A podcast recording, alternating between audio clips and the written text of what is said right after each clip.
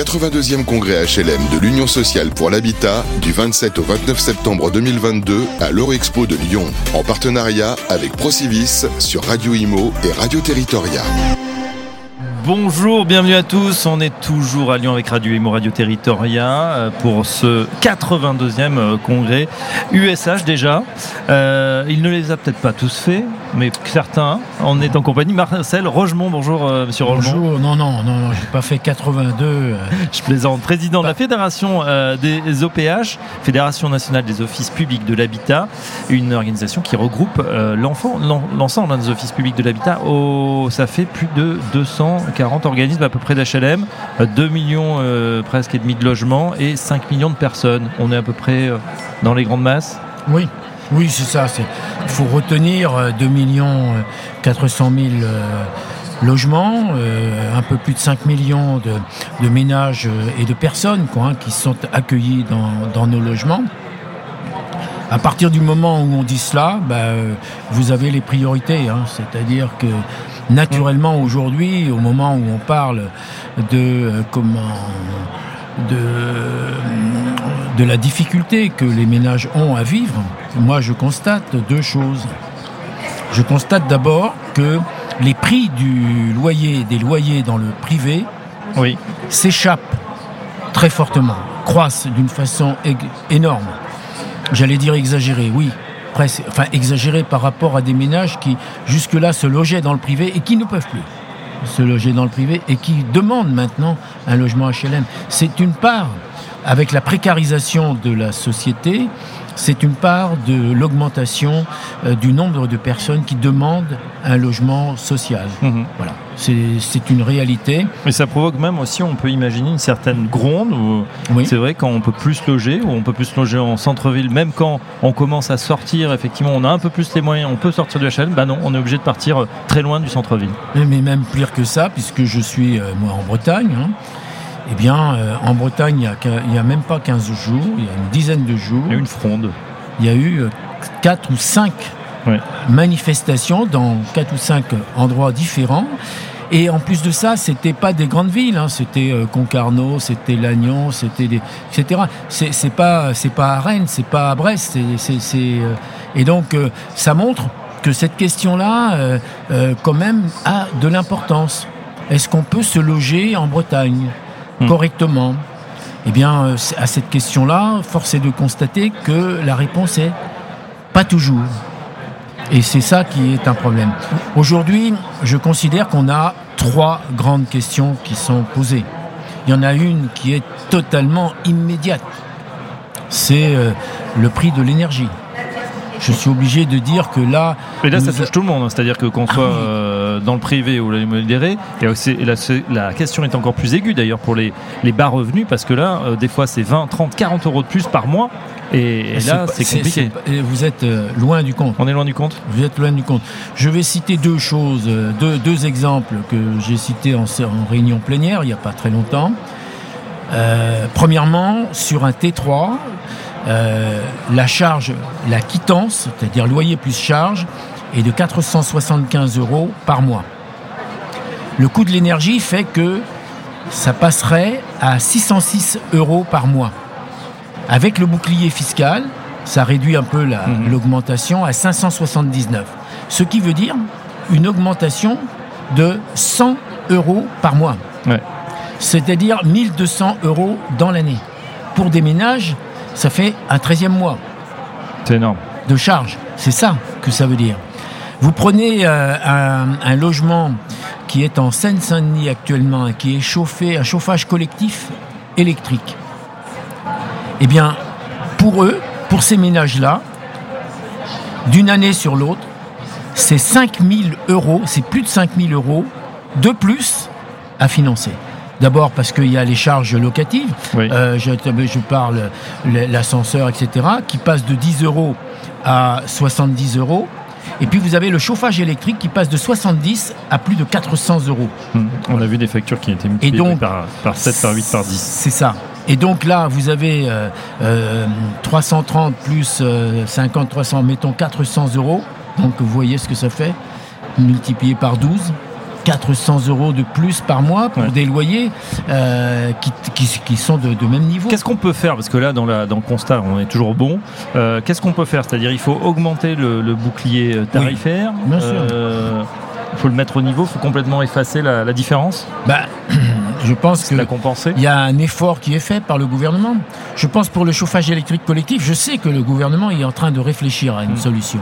Et je pense qu'on va la trouver. il n'y a pas de raison euh, qu'on ne la trouve pas. Le problème, c'est quelle est la part qui va être prise en charge. Parce que les choses n'avancent pas comme on le voudrait. Moi, je pense qu'il y a un problème euh, global hein, du, prix de l'énergie. À la source. Voilà. Parce que c'est, on peut essayer de colmater un peu les brèches, mais le, vrai problème, c'est comment on fixe le prix de l'énergie. Aujourd'hui, les gens qui font euh, de l'éolien, euh, sont pétés de thunes. Alors que normalement l'éolien était subventionné par l'État, aujourd'hui, compte tenu du prix de l'électricité, hmm. ils amassent des, sommes importantes. Donc on voit bien qu'il y, a un problème. Et puis c'est pas les seuls à amasser de l'argent avec le prix de l'énergie. D'accord? Puisque le prix de l'énergie évolue différemment des coûts. Donc, euh, et quand il y a une, crise qui se met en place, euh, la volatilité des prix fait que la loi du marché n'est pas forcément adaptée. Euh, voilà. D'où effectivement l'État aussi qui reprend un peu la main, on l'a bien vu. Et donc là, il y a un problème. Euh, et, et, bon taxation des super profits, rééquilibrage en tout cas en cours. Donc ça c'est le premier grand sujet. C'est vrai que l'énergie, il y en a d'autres, notamment dans tout le parc immobilier, un sujet de rénovation. On reste dans les économies d'énergie d'ailleurs, mais là aussi, ce sont des travaux très importants à engager. Euh, est-ce que là aussi il y a une question de financer, de financement, Marcel Rogemont bah, D'abord euh, convenons d'une chose, hein, euh, la, France a pris des engagements. Euh, à cela, le gouvernement a fait voter des lois, la loi climat et résilience. Donc aujourd'hui, la question n'est plus de savoir quels sont les objectifs. Mmh. Ils ont été déterminés. Donc le gouvernement, comme nous-mêmes, en tant que bailleurs sociaux, on doit se poser collectivement comment on va arriver à, à, à prendre en charge euh, parce que c'est à peu près un million de logements qu'il faut rénover fortement avant 2034. Un million de logements. Un million. Hein, c'est énorme. Ça veut dire que par exemple pour les offices, où euh, on a à peu près euh, la moitié hein, de ces logements-là. On a regardé ce qu'on faisait jusque-là. On dépense un milliard par an.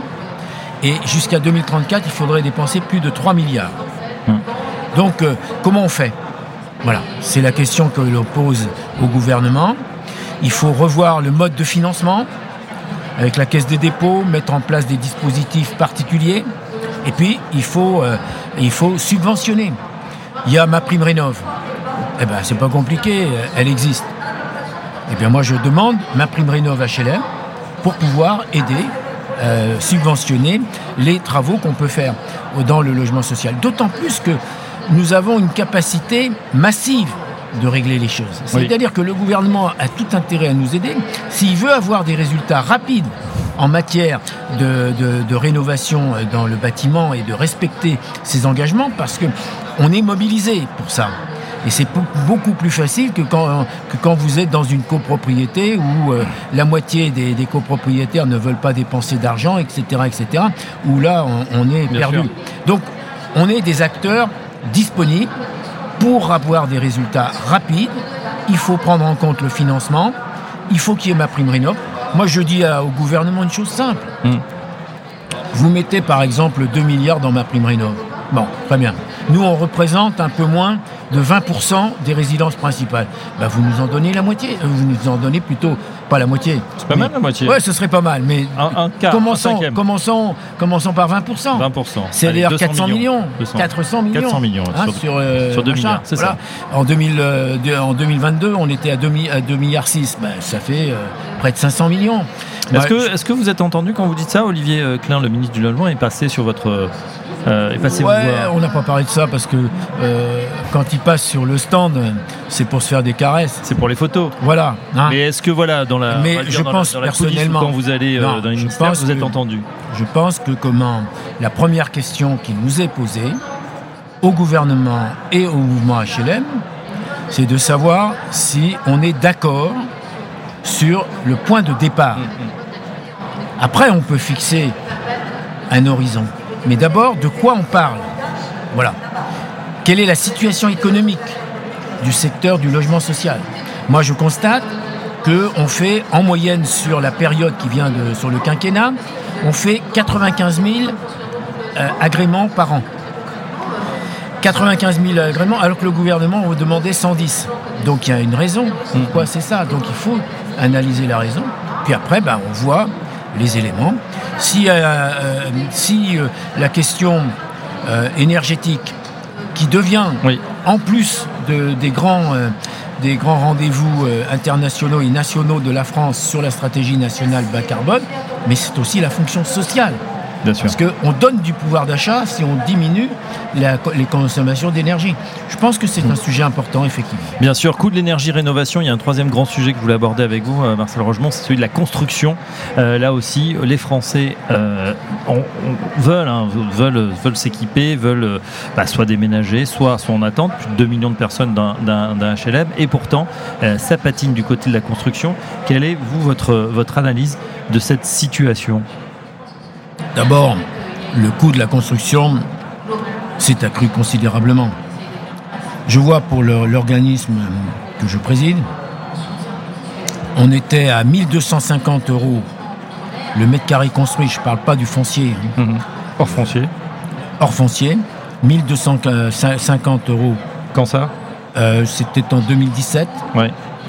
Et le dernier comité d'engagement que je présidais, il y avait des programmes qui s'échelonnaient entre 1780 et 1850, 1860, 69, un truc comme ça. Donc, il y a une augmentation de 50% sur le quinquennat des coûts de la construction. Donc, à partir de là, ça veut dire que le prix de l'immobilier monte. En plus de ça, zéro artificialisation en net. Donc, la question du foncier devient encore plus chère. Quoi. Donc tous les ingrédients, en plus de ça, euh, les taux d'intérêt augmentent. Donc tout est, est parti pour euh, qu'il y ait une crise de la Ça veut dire qu'entre les lignes, hein, si on calcule un peu le compte, grosso modo, on a l'impression qu'on n'aura plus de logement à moins de 3000 euros du mètre minimum. À mon avis, 3000, il faut déjà le faire. Même déjà, même déjà. Alors je parle pas du littoral breton hein, qui, est, qui flambe en ce moment. bien sûr. Non mais regardons euh, ce qui se passe dans les principales agglomérations.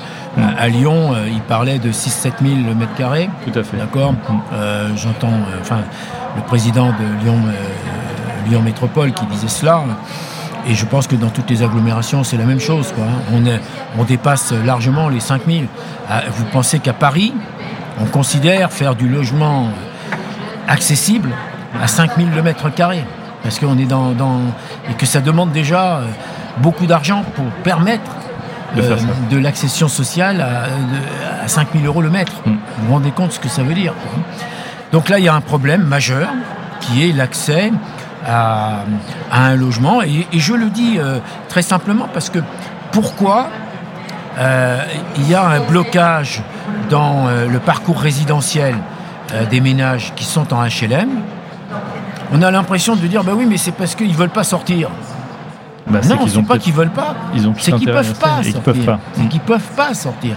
D'abord parce que les loyers du, du public sont tellement éloignés des loyers du, public, du privé que c'est très difficile de quitter. L'effort est considérable. Et si je veux acheter, aujourd'hui, les prix augmentent, les, les prêts ont des taux d'intérêt plus élevés, etc. Donc je vais me retrouver avec une mensualité euh, plus. Ils sont bloqués chez eux. Alors à partir de là, on accuse un peu les organismes d'HLM de ne pas permettre le parcours résidentiel. Il faudrait que les gens quittent. Mais pour quitter, il faut avoir de l'argent. Hmm. Si on n'a pas d'argent, on ne peut pas quitter. Il n'y a pas de. Voilà, c'est une vraie question. Et eh oui, effectivement, voilà pour les, enjeux hein, de, ce salon dont on parle beaucoup, le coût de l'énergie, la rénovation et la construction. Euh, une dernière question, bah, c'est justement sur, ce, sur cet événement, ce 82e congrès USH euh, ici à Lyon. Euh, voilà, vous êtes là depuis, depuis ce matin. quel est votre sentiment sur, sur ce salon? On entend autour de nous hein, beaucoup, beaucoup de monde, beaucoup d'agitation et, et beaucoup de gens très concernés. D'abord, le congrès HLM, c'est la famille qui se réunit. C'est la famille qui, euh, pendant euh, deux jours pleins, deux jours et demi, euh, va discuter, va se confronter. Je trouve que c'est quelque chose d'extrêmement positif hein, pour l'ensemble du logement HLM et qui montre qu'il y a une ambition commune, quel que soit le statut de tel organisme par rapport à tel autre. Il y a cette ambition collective. Et je pense que le congrès HLM, c'est ça. D'ailleurs, je suis pour que l'on utilise ce mot HLM parce que il dit quelque chose. Moi, on me dit que je suis euh, comment des offices publics de l'habitat. Moi, je, suis un office public d'HLM parce que ça dit ce que ça veut dire. Parce que sinon, euh, entreprise sociale de l'habitat, c'est quoi? C'est des sociétés anonymes d'HLM. Voilà, parce que ça, ça dit ce que l'on fait. Hmm. Voilà, c'est ce que je souhaite. Et je trouve que on n'a pas changé le titre du congrès. Hein. on appelle bien le congrès HLM. Congrès HLM, voilà. voilà. Comme s'il y a eu SH ça, après. Voilà. Et ça, ça vous plaît ça, me plaît. ça, ça me plaît, oui qu'on dise que ce que l'on est, ce que l'on fait, et, clairement, oui, et puis on cherche pas à faire de la communication là. Puis vous avez raison, on a assez d'acronymes comme ça, HLM, voilà. tout le monde sait ce que c'est, voilà. et ça parle à tout le monde. Un grand merci. Euh, Mais je vous remercie aussi. Euh, alors qu'est-ce qu'il faut dire, patron de, de l'office des HLM finalement, un petit peu. Non, je suis facilitateur, représentant d'une force qui est euh, le logement public euh, d'HLM géré par des élus locaux, pour des élus locaux, intégré aux politiques locales de l'habitat. Voilà ce que je représente. Eh bien, en tout cas, un grand merci, Marcel Rochement, d'être passé par notre plateau. À très bientôt. Au revoir. Le 82e congrès HLM de l'Union sociale pour l'habitat du 27 au 29 septembre 2022 à l'Eurexpo de Lyon, en partenariat avec Procivis sur Radio Imo et Radio Territoria.